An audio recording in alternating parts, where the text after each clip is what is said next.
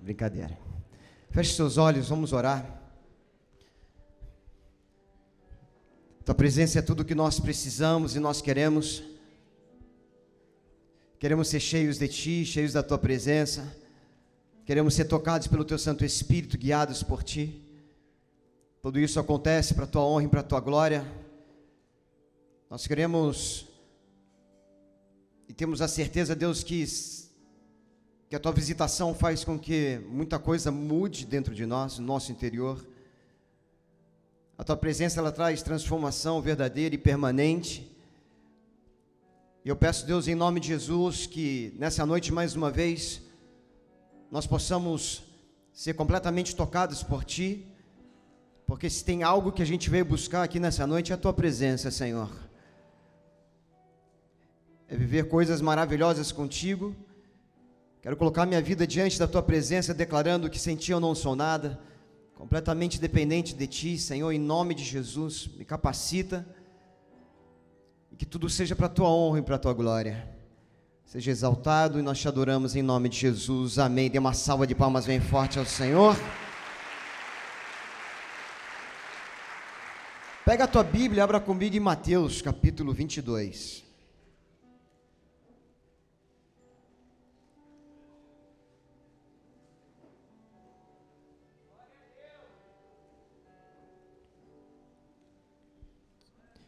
Está aí, né? Mateus capítulo 22. Quem achou, diga amém. Diz assim: De novo entrou Jesus a falar por parábolas, dizendo-lhes: O reino dos céus é semelhante ao rei que celebrou as bodas do seu filho. Então enviou os seus servos a chamar os convidados para as bodas, mas esses não quiseram vir. Enviou ainda outros servos com esta ordem: Dizei aos convidados: Eis que já preparei o meu banquete, os meus bois e cevados já foram abatidos, e tudo está pronto, vinde para as bodas. Então eles, porém, não se importaram e se foram, um para o seu campo, outro para o seu negócio, e os outros, agarrando os servos, o maltrataram e mataram. O rei ficou irado e enviado e enviando as suas tropas exterminou aqueles assassinos e lhe incendiou a cidade. Então disse aos seus servos: Está pronta a festa.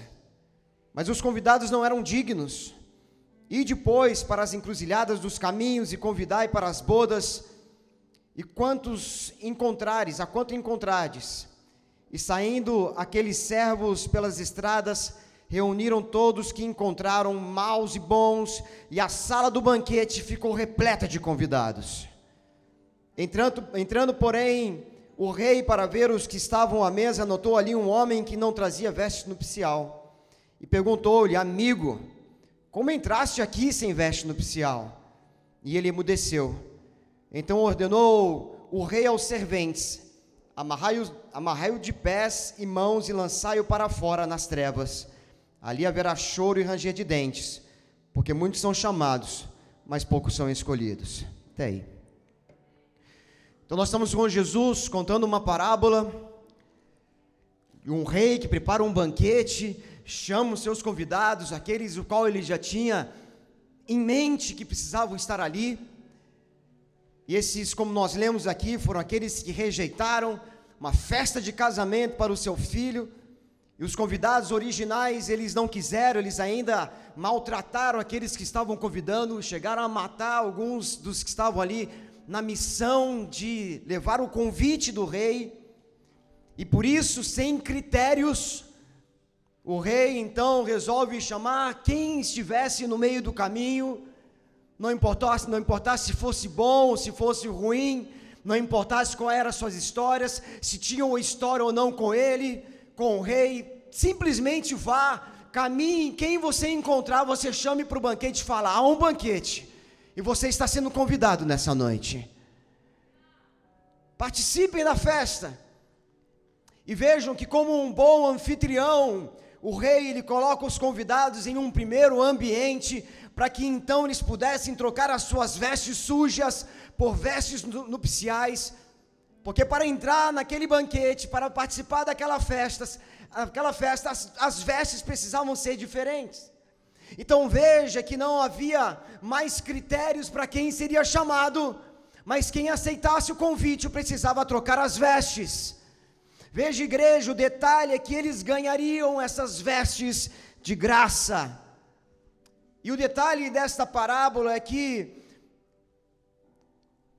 é que quando Jesus traz essa parábola, ela, ele está se referindo sim aos judeus, ao qual aqueles foram chamados primeiro, qual Jesus veio para que trouxesse salvação para eles, mas por terem rejeitado, o convite passou a ser feito a todos, tanto que nós temos tempo depois os discípulos, os apóstolos pregando para os gentios e ganhando muita gente para Jesus. Cada um aqui, meu irmão, cada um de nós aqui somos esses que foram achados na rua, que foram achados em qualquer situação, que foram bons, que foram maus, mas que foram alcançados e que receberam um convite, cada um aqui se encontrava em uma estrada diferente, quando nós tivemos um encontro com o Evangelho de Jesus. Alguns talvez não estivessem trilhando um caminho tão tortuoso assim, outros, por sua vez, não, não gostariam nem de se lembrar de onde eles vieram, mas o importante é que o convite chegou até nós e nós fomos encontrados pelo servo do Rei. E estamos aqui hoje.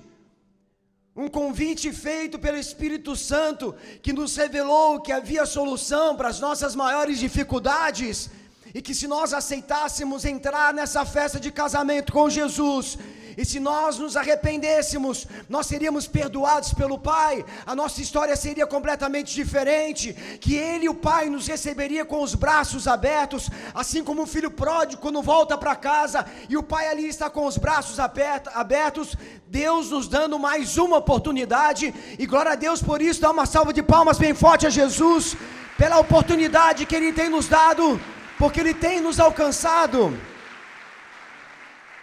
É isso que o Evangelho faz. Esse é o convite do Evangelho para todos, é um convite para salvação. Ele dá um norte para os bons, ele dá um norte para os maus. Mas para esse banquete, para esse casamento, as vestes que são oferecidas de graça, elas precisam ser trocadas. Veja, depois de trocadas, os convidados são então transferidos para a segunda sala, que é a sala do banquete, como nós lemos. Interessante porque os convidados chegavam, eles se arrumavam, eles tiravam as roupas, as roupas sujas, eles colocavam as vestes nupciais, que eram com certeza novas, e agora eles estão entrando na sala do banquete. A sala do banquete, o que, que tem na sala do banquete? Tem comunhão. Na sala do banquete, você já viu algum banquete sem bate-papo? Você já viu um lugar onde você vai jantar, onde é um silêncio? Não tem. Você já viu um lugar sem risada, sem conversa? E é nessa sala que o rei também está. É na sala do banquete onde o rei está ali passeando e caminhando, participando das conversas, participando das risadas, participando da comunhão vendo ali a interação entre aqueles, os convidados, que estavam ali talvez se conhecendo naquele momento, estavam tendo um relacionamento, estavam ali conversando, estava sendo um, um, um ambiente super agradável. A sala do banquete, nós podemos, nós podemos trazer também é quando Deus vinha, passeava pelo jardim do Éden, estava ali Adão e Eva conversando com ele, a sala do banquete, era o tempo da visitação, a sala do banquete, quando Moisés se encontrava com Deus no monte, era quando Isaías também tinha os seus momentos com Deus, é quando Jesus ele se separava um pouco para que ele pudesse buscar a presença do Pai, é a sala do banquete. E é assim até hoje, a sala do banquete, ela está aberta para todos os convidados. O detalhe, igreja, da sala do banquete é que ela tem a, a participação atuante do rei. O rei ele vem para a comunhão. O rei ele quer participar, ele verifica se está tudo certo, ele entra numa rodinha, ele, ele participa da conversa, deve dar risada também. está ali num momento super agradável, está ali trazendo conselhos, ensinando aquelas pessoas que estão ali agora em comunhão. Nós estamos ali com o rei participando nessa sala. Ele vem para a comunhão, como se ele estivesse entrando nas rodinhas de conversa e verificando se está tudo bem. E o rei está aqui. O rei está aqui. O rei nos visitou ontem. Nos visita hoje. Ele, opa, comunhão. Eles aceitaram o meu convite, eles estão no meu banquete. E aí Deus ele começa a passear. Ele começa a visitar. Ele começa a participar das rodinhas, ele começa a ver as necessidades, ele começa a ouvir as orações, ele começa a ouvir as dificuldades, ele começa a ver, ele começa a trazer soluções. O rei está aqui. Hoje ele apareceu de novo, porque a festa é na sua casa, a casa é dele, a alegria está ali, a transformação está ali, as curas e salvações estão ali também, como se ele estivesse dizendo: Deixa eu participar da alegria dos meus convidados, deixa eu estar aqui com eles. Eles aceitaram o meu convite, então eu tenho que dar, eu, eu, eu, quero, eu, quero, eu quero me manifestar. Eles, eles aceitaram o meu convite, deixa eu aparecer, deixa eu mostrar que eu estou presente.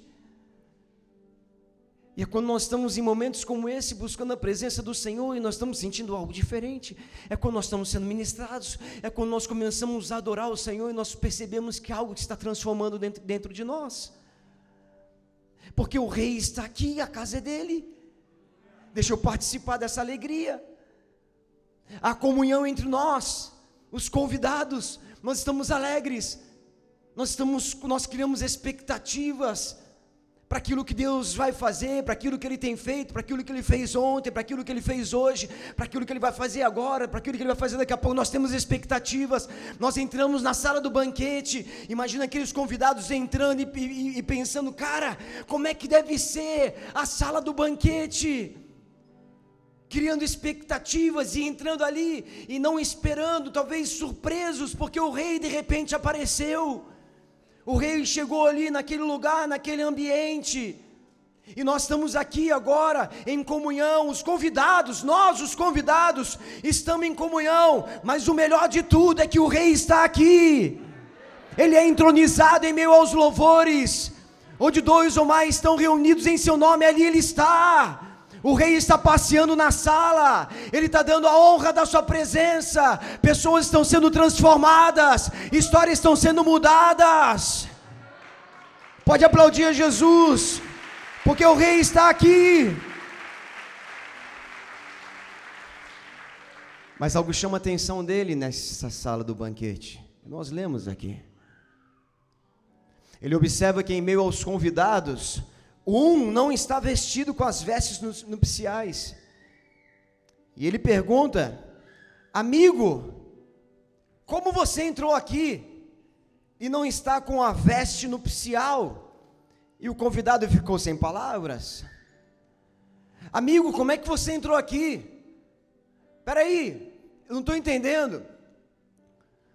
Você passou pela sala onde você tinha que trocar as vestes para que depois entrasse nesse lugar do banquete, para que nós pudéssemos nos alegrar. O que você está fazendo aqui?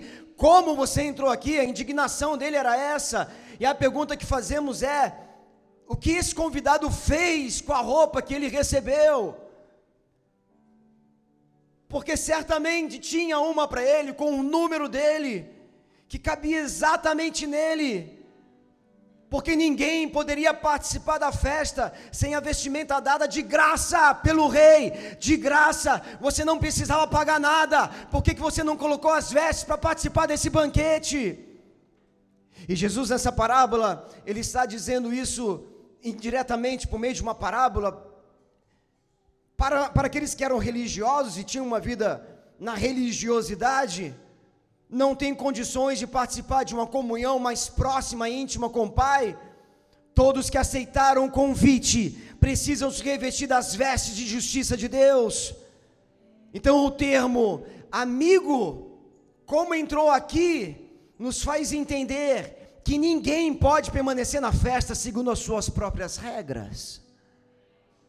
Nós somos chamados Nós fomos convidados, não merecíamos, a festa não era para nós. E aí ele vem e nos resgata, nos convida, a gente participa. Aí ele fala: Mas tem um porém, você precisa trocar as suas vestes. Mas tem um porém, não é segundo as suas próprias as suas regras, mas é segundo a minha regra. Por isso o rei estava tão indignado: opa, peraí, eu te dei de graça a oportunidade de vestir as vestes nupciais para que você pudesse desfrutar desse maravilhoso banquete. Olha o que Deus tem. Você consegue imaginar e você consegue ter a noção do que Deus tem preparado para nós você consegue ter a noção do que Ele, o quanto Ele nos ama, você consegue ter a noção de quantas coisas Ele quer liberar sobre as nossas vidas, você consegue ter a noção de quão grande Ele é, de quão poderoso Ele é, de quantas coisas Ele quer fazer através de nós e nas nossas vidas, e muitas vezes nós estamos como esse cara que fomos convidados, que chegamos, nós aceitamos o convite, e nós chegamos ali, mas nós não queremos segundo a Sua regra, Deus, eu quero segundo a minha regra. Então o rei estava dizendo: são as minhas regras, sem ela você não participa do banquete. E aí isso fala de preço, isso fala de sacrifício, isso fala sobre, opa, tem um porém. Eu quero que você abra comigo a tua Bíblia em Lucas capítulo 9, versículo 57.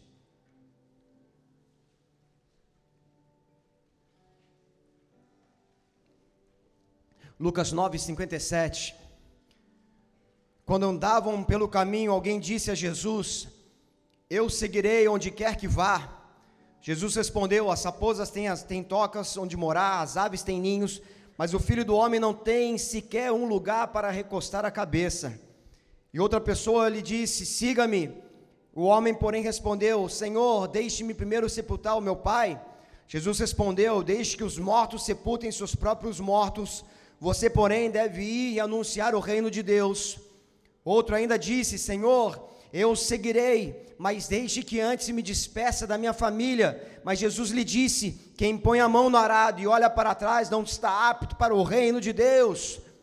Então nós estamos aqui falando sobre preço, nós estamos aqui com Jesus em que ele fala de pessoas que se aproximaram dele e falaram: Senhor, eu quero te seguir, ou então até pessoas que ele mesmo falou: larga tudo e me segue. E aqueles que pediram para segui-lo, ele vem, ele não media as palavras, ele falava o que implicava segui-lo, qual era o preço que as pessoas tinham que pagar, quando o assunto era expor o que implicava segui-lo, ele estava ali falando quais seriam as dificuldades. Qualquer pessoa que precisasse de seguidores, qualquer pessoa que quer seguidores hoje em dia, que os seguidores hoje são virtuais, está disposta a fazer coisas que talvez você não faria, mas por causa da vaidade, por causa do orgulho, por causa do número, muitas pessoas estão ali, às vezes até mentindo quem elas são. Jesus não, Jesus não tinha isso. Jesus pensava de pessoas que realmente queriam segui-lo, entendendo qual era o propósito, qual era o preço que tinha que ser pago. Jesus não precisava só de seguidores, Jesus precisava de homens e mulheres, de pessoas que estavam dispostas a pagar o preço para pregar o Evangelho lá na frente. Jesus precisava formar não simples seguidores, não simples números, não só uma quantidade de pessoas que estavam ali atrás dele ouvindo seus ensinamentos, ele precisava formar pessoas que mudariam a humanidade, que mudariam o mundo, que mudariam o mundo com a pregação, que mudariam o mundo através do sacrifício pessoas que entenderiam muito bem qual era o propósito, pessoas que entenderiam, sim, eu sigo a Jesus, eu sei o preço que eu tenho que pagar, as regras não são minha, a regra é dele, a regra do Senhor. Então Jesus ele agia de maneira diferente, ele era realista, porque ele precisava de pessoas ao seu lado que já estivessem cientes de que haveria muitos bons momentos, mas também muitos momentos difíceis. Então a escolha por segui-lo não podia ser induzida para uma pregação triunfalista. Você vai vencer, você vai ser vitorioso. Vem, você não vai ter mais problemas na tua vida. Não, ele não fazia nada disso. Me segue, pode me seguir, mas deixa eu te falar uma coisa: eu não tenho onde inclinar minha cabeça. Eu não tenho onde dormir. Eu vou passar perrengue, se eu, mestre, vou passar perrengue, imagine você. Mas ele era realista, era uma pregação realista. Porque só assim se forma discípulos casca-grossa apaixonados pela causa de Cristo e cheios de fé, independentemente das circunstâncias, e não seguidores rasos na fé, que são mais levados por suas emoções e que se frustram com as primeiras dificuldades. Lucas 9, versículo 23. Dizia a todos: Se alguém quer vir após mim, a si mesmo se negue, dia a dia tome sua cruz e siga-me. Pois quem quiser salvar a sua vida, perdê-la-á. Quem perder a vida por minha causa, esse a salvará. Que aproveita o homem ganhar o mundo inteiro, se vier a perder-se ou causar dano a si mesmo. E Lucas 10, versículo 3: Portanto, ide, eis que vos envio como cordeiros para o meio de lobos. Esse era Jesus. Estou mandando vocês como cordeiros para o meio de lobos. Sabe, igreja, nós precisamos tomar cuidado para nós não transformarmos os nossos problemas em ídolos, em ídolos que nos paralisam, porque muitas vezes nós temos adorado nossas lutas, nós temos adorado as nossas, as nossas metas, nós temos adorado os nossos objetivos, nós temos adorado a nossa falta de dinheiro, isso tem se tornado um ídolo, a meta para obtê-lo, ou, ou, então a meta para obtê-lo. Nós temos transformado em, nós temos idolatrado os nossos problemas, nós idolatramos a nossa saúde, nós idolatramos o nosso físico, nós idolatramos as nossas inseguranças, o nosso orgulho, nós temos idolatrado as nossas mágoas, as nossas feridas, as nossas ofensas, nós temos adorado o nosso cansaço físico e emocional nós temos adorado as nossas fraquezas e limitações, nós ficamos prostrados, nós ficamos abatidos, nós ficamos murmurando e não buscamos a Deus, não o adoramos e nos deixamos paralisar e esquecemos que o Rei está na sala do banquete, e esquecemos que o Rei que me convidou, que foi o Rei que me deu o convite, que foi o rei que vai trazer a provisão, que foi o rei, o rei que vai me dar a segurança, que é o rei que vai cuidar da minha vida, que é o rei que vai abrir as portas, que é o rei que vai fechar as portas, que é o rei que vai cuidar das minhas causas, que é o rei que vai cuidar da minha família, que é o rei que vai cuidar dos meus pais, que é o rei que vai cuidar dos meus filhos, que é o rei que cuida da minha vida. E se você crê, aplauda Jesus.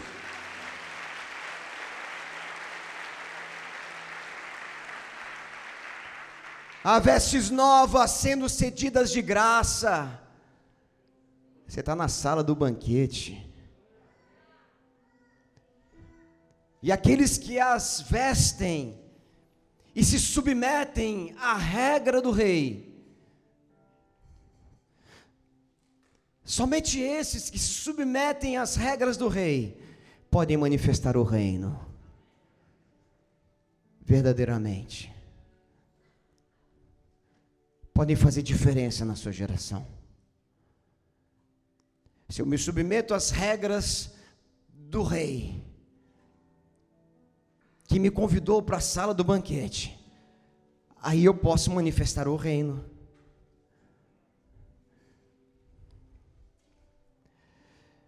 Deus te fala nessa noite, deixa os mortos sepultar os seus mortos. Deixa os mortos sepultar os seus mortos. Vem e me segue. Siga as minhas regras. Siga a minha vontade. Vem e cumpre a sua chamada e prega o reino de Deus.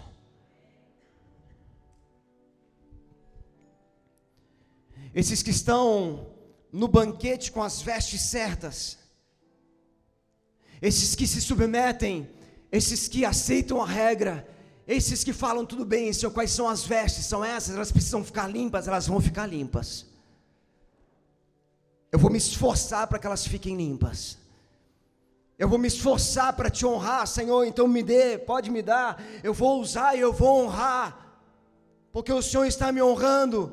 Esses que se submetem são aqueles que ouvem do rei: pode ir, meu filho, que eu vou te sustentar. Confia, meu filho, porque quando a dor vier, eu tenho um refrigério à sua disposição. Vem, meu filho, que eu tenho um renovo para você.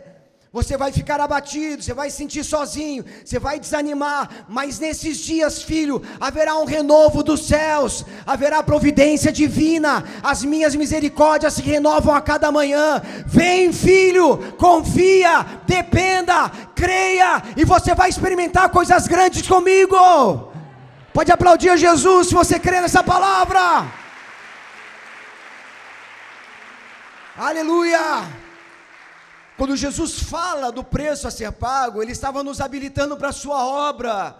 Ele estava nos preparando para aquilo que nós vamos viver. Por isso que o rei estava tão indignado na sala do banquete. Ei, amigo, como é que você entrou nesse lugar sem as vestes nupciais? Como é possível? Ei, amigo, como é que você entra nesse lugar e você não se submete às regras? Ei, amigo, como é que você faz parte desse lugar? Porque só as pessoas com as vestes nupciais poderiam estar aqui e você está aí sem elas. O que isso significa, igreja? Uns dos espíritos que agem contrários às regras do rei é o espírito de Jezabel.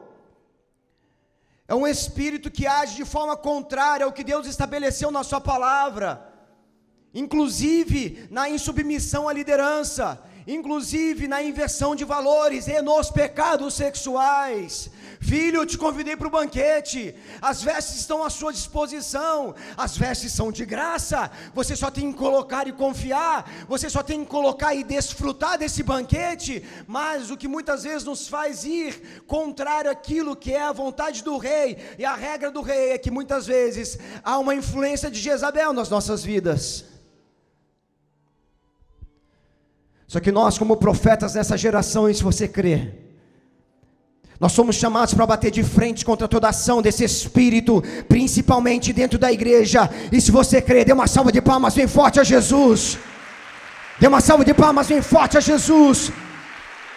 Porque esse espírito cai em nome de Jesus. Quando nós nos submetemos à vontade do Rei, quando nós nos submetemos às regras do Rei, Ele não tem influência sobre as nossas vidas. Apocalipse capítulo 2, versículo 18. Abra comigo.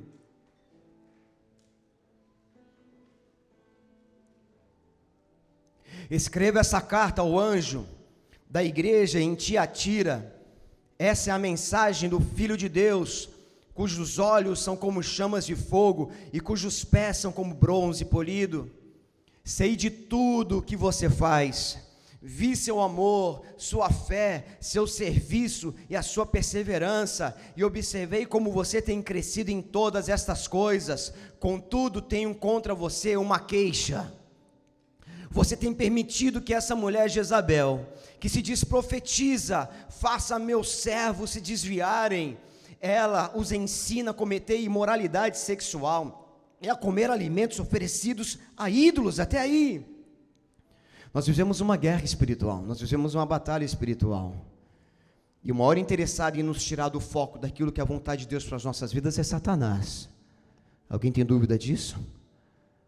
Porque você paralisado, você não cumprindo com aquilo que você tem que fazer, que é a vontade de Deus para a sua vida, você paralisado, além de você não viver as promessas de Deus que Ele tem para te alcançar e derramar sobre você, você não manifesta o reino de Deus você não manifesta o reino de Deus. Você não manifesta o reino de Deus.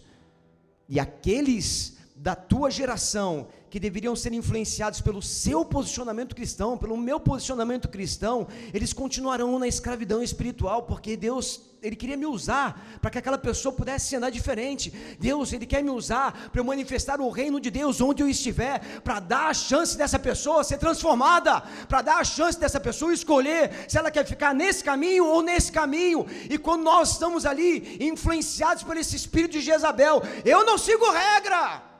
Eu não vou seguir regra nenhuma. Eu sei bem o que eu tenho que fazer. Deus fala direto comigo. Eu não quero seguir regra. Meu irmão, se você está sendo influenciado por esse espírito, não tem como então você manifestar o reino de Deus não tem como manifestar o reino de Deus. Então você começa a deixar de viver coisas que você tem sonhado, que você sabe que são promessas sobre a sua vida e elas nunca acontecem, porque você está ali naquele momento em que as regras elas são as minhas e não são as regras de Deus. E aí nós nos paralisamos e deixamos de ver coisas lindas com Deus, coisas importantes com Deus, mas nós deixamos também de serem pessoas que influenciam a minha geração, que ser um, um porta-voz de Deus, onde você está, no teu trabalho, na faculdade, no seu estudo, onde você está, você deixa de ser um porta-voz de Deus, porque se eu quero manifestar o reino de Deus, eu tenho que ter contato com o reino de Deus. Se eu quero manifestar o reino de Deus, eu preciso conhecer o reino de Deus. Veja rápido o exemplo do profeta Elias. Ele ora, naquele tempo de seca, três anos de seca, ele chama e desafia os profetas de Baal, falando que o Deus que derramasse fogo do céu sobre o sacrifício seria considerado Deus verdadeiro. Nós conhecemos essa história. Os profetas de Baal ficam ali o dia inteiro, tem pão, chamando Deus Baal para que derramasse fogo sobre aquele sacrifício dos céus e nada acontece? Ele até zoa eles. Fala, cara, ele deve estar dormindo, gritem mais alto. Aí, quando chega a vez dele, ele monta ali o altar, arruma o altar, coloca o sacrifício, joga água num tempo de seca, três anos de seca, ele joga água, joga água, joga água, joga água, para ninguém dizer que foi que foi que foi um, sei lá, uma faísca que apareceu. Não, joga água, joga água, joga água. E aí ele ora e fala: Deus, está contigo. Manifesta o teu poder. E o fogo vem, desce sobre aquele lugar, consome aquele sacrifício. Os profetas de Baal, então, eles saem correndo. Eles são, naquele momento, o povo se levanta, vê que o Senhor é Deus. E aí eles matam os profetas de Baal. E quando Jezabel fica sabendo que os profetas de Baal haviam morrido, ela, ela ameaça Elias. E ela fala: da mesma maneira como esses caras morreram, você vai morrer. E nós estamos agora com um cara, profeta, homem de Deus, ousado, que deu ali por alguns instantes ouvidos a quem ele não deveria dar. E por alguns instantes, o Deus que da, diante da oração dele fez o fogo descer do céu, algo sobrenatural, ele fica intimidado por uma mulher que fala que ele morreria um espírito que tenta influenciá-lo, e nós estamos ali. Depois você pode ler a história com mais calma, mas você começa a perceber que ele, ele começa a se esconder, ele, ele, ele se anula por alguns instantes, e ele começa a sentir o peso daquela acusação, daquelas palavras, ele começa a sentir o peso, sabe, de ter dado ouvidos àquele espírito intimidador, e ele fala: Deus, leva a minha vida, só tem eu aqui, e Deus começa então, ele, Deus começa a, a, a ministrar a ele, então o problema, o problema do profeta Elias ter ficado aquele tempo na caverna se lamentando, é que enquanto ele estava ali, ali choramingando, Jezabel continuava na liderança espiritual da nação. E quando ele estava ali, sabe, escondido, Deus, não sei, olha, eu fui intimidado, tira minha vida, só sobrou eu, eu faço tanto por ti, Senhor, e olha o que eu estou passando, eu estou sofrendo ameaças, mas é o preço, é o sacrifício. Eu creio num Deus que vai cuidar de mim. Eu creio de um Deus que cuida da minha família. Eu creio de um Deus que cuida da minha casa, cuida das minhas finanças. E não ele está ali agora ali choramingando. Enquanto ele choraminga, enquanto ele não faz com que o, o, o chamado dele se tornasse real, Jezabel ela continua agindo. Ela continua sobre influenciando uma nação. Ela continua sob a liderança de uma nação. Mas quando ele é revestido, quando ele é cheio da presença de Deus, e quando o Senhor ministra ele, e quando Deus mostra, cara, não é assim. Levanta daí, sai dessa caverna, come essa comida. Deus, eu vou te dar força. Você precisa levantar daí. Você precisa ungir um outro profeta no teu lugar, mas você precisa ungir também um cara que vai ser rei e que vai derrotar Jezabel. E aí então ele, ele, ele abre os olhos e ele corre então para ungir aquele que destronaria esse reinado de malignidade e uma nação, ela seria liberta através da vida de um cara chamado Jeú.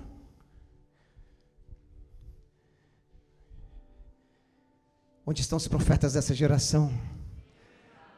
Levanta suas mãos, feche os seus olhos. Onde estão os profetas dessa geração? Onde estão os profetas dessa geração? Onde estão os profetas dessa geração que não se intimidam? Onde estão os profetas dessa geração que seguem as regras? Onde estão os profetas dessa geração que serão usados por Deus? Onde estão os profetas dessa geração que farão diferença na sua geração? Onde estão os profetas dessa geração? Onde estão os que manifestarão o reino de Deus? Onde estão? Se é você, dê uma salva de palmas bem forte a Jesus.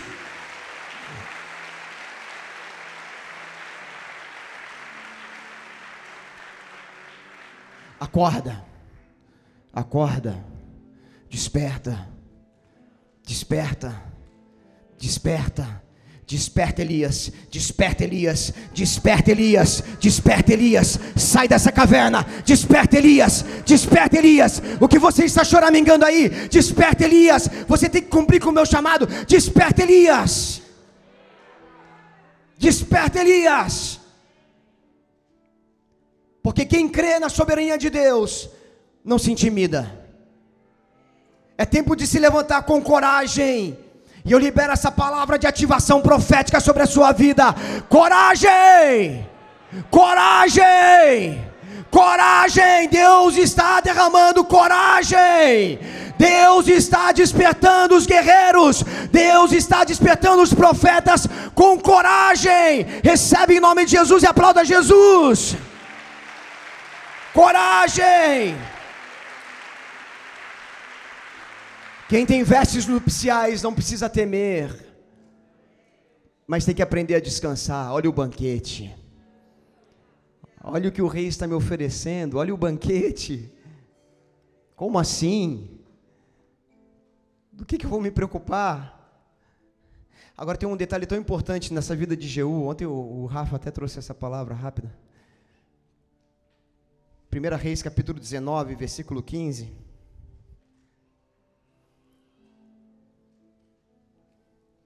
1 Reis, capítulo 19, versículo 15.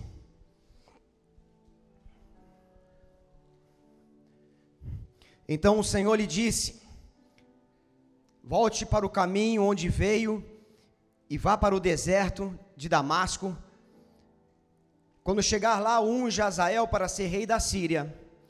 Depois unja também Jeú, neto de Ninsi, para ser rei de Israel e unge Eliseu, filho de Safate, da cidade de Abel Meloá, para substituir você como meu profeta. Quem escapar da espada de Azael será morto por Jeú. Quem escapar da espada de Jeú será morto por Eliseu. Então Elias, Elias, ele sai da caverna, ele desperta, ele vai em direção, ele unge Eliseu, ele unge Jeú, ele unge Azael. E agora nós estamos ali com Jeú, o, o, que foi o cara que derrubou, que foi contra aquela mulher Jezabel, esposa de Acabe, mas mais do que a mulher, era o espírito que estava atuando na vida dela. Então nós vemos aqui porque ele, ele despertou, ele se levantou e ele começou então a, a, a, a ir contra toda a malignidade, toda a influência, naquele espírito de Jezabel contra aquela nação, contra aquele povo.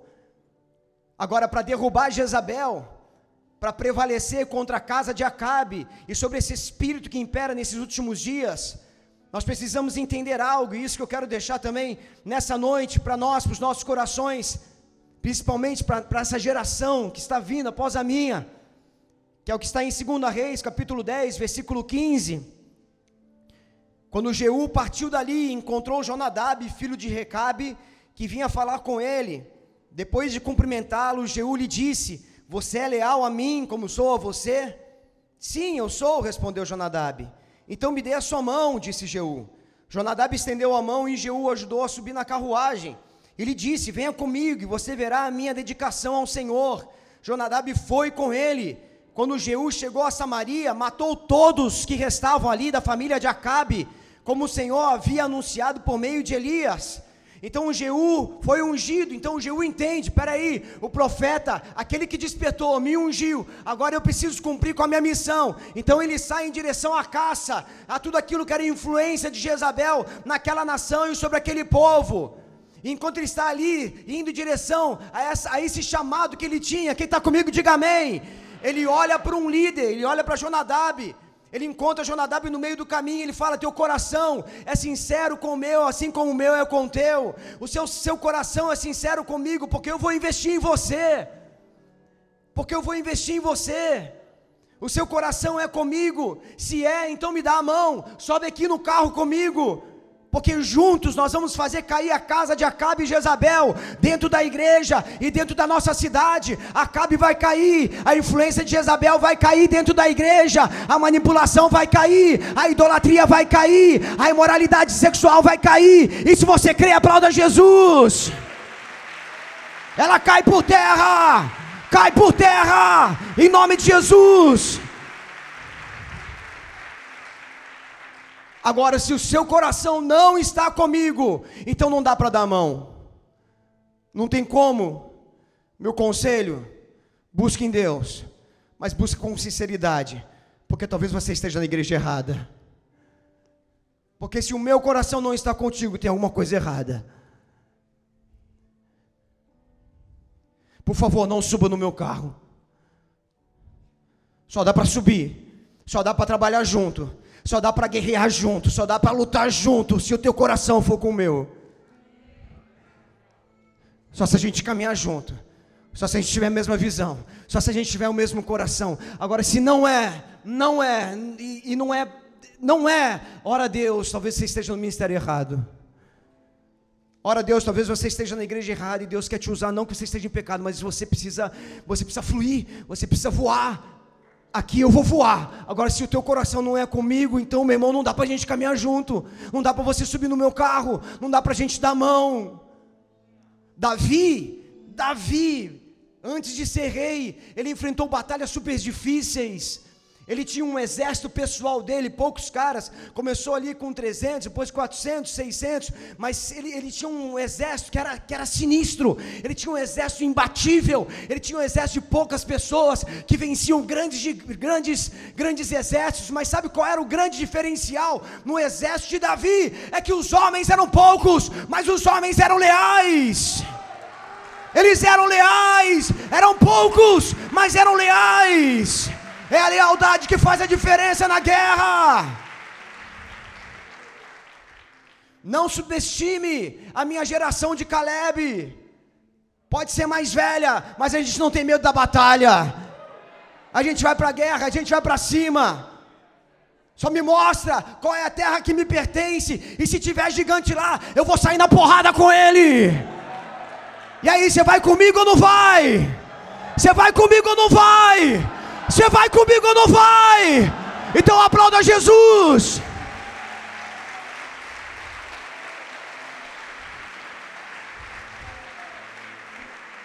Tem mais, mas eu queria que o ministério de louvor já subisse.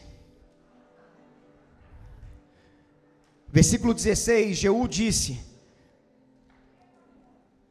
Venha comigo, presta atenção. Jeú encontra Jonadab. Teu coração é comigo? Teu coração é comigo? Teu coração é comigo? Então me dá a mão. Chega aí. Sobe no meu carro. E sabe o que é interessante no versículo 16 que ele fala assim: Venha comigo, e você verá a minha dedicação ao Senhor. E Jonadab foi com ele. Olha esse detalhe, por favor, no versículo 16. Venha comigo e você verá a minha dedicação ao Senhor. E Jonadab foi com ele. Venha, me dê a mão. Só me dá a mão e aprende como faz. Só me dá a mão e vamos lá, porque depois que você aprender como faz, você vai ter que ensinar a próxima geração. E depois aqueles que você ensinou vão ter que ensinar a próxima. E assim vai, de geração em geração. Então só me dá a mão e vem caminhar comigo. Então só me dá a mão e vem, foi o, que, foi o que ele falou. Ele falou: venha comigo e você verá a minha dedicação ao Senhor. Venha comigo e vou te mostrar os frutos. Venha comigo e eu vou te ensinar. Venha comigo. E assim vai, uma geração ensinando a outra. Jesus, Je, Jesus não, Jeú. Jeú não estava interessado se Abinadab era um bom guerreiro. Tanto que a primeira pergunta que ele faz é se o teu coração é comigo. Teu coração é comigo. Não importa se você é um bom guerreiro. Porque ele estava preocupado mesmo, era com o coração. E sabe o que o coração representa? O coração representa o caráter, representa a integridade, representa a tua relação com Deus, representa a tua sensibilidade aos ajustes, o reconhecimento da paternidade, o reconhecimento de quem está sobre a sua vida. Querido, o seu coração é com o seu pastor, assim como o dele é com o seu. Não pode haver uma igreja dentro de uma igreja. Nós precisamos caminhar juntos em unidade. Nós precisamos ter a mesma visão. Nós precisamos estar no mesmo carro. É o mesmo carro de guerra. Aplauda Jesus. Nós temos que ser unidos. Nós precisamos falar a mesma língua. Nós temos que ter a mesma visão. Ah, eu faria diferente que o pastor, mas você não é o pastor, então se recolha a sua insignificância. Se submete. Se submete se submete, o dia que você for pastor, aí vai ser contigo Deus te usando, mas enquanto Deus colocou um anjo na igreja, se submete, porque eu preciso me submeter às minhas autoridades, eu me submeto ao apóstolo Rina, o que ele fala para mim é lei, eu estou ali, sou guerreiro, fui forjado na guerra, e é esse tipo de pessoas que nós precisamos do nosso lado. Deixa eu falar uma coisa: eu não venço sozinho, mas eu venço de mão dadas com você. Eu não venço sozinho, eu ve nós vencemos. Deus nos capacitando, mas de mão dadas com você. Nós precisamos andar de mãos dadas. É o Flame, é os teens, é o Ministério Infantil, são os adultos, é o Bola Master, é geral junto. Aplauda Jesus.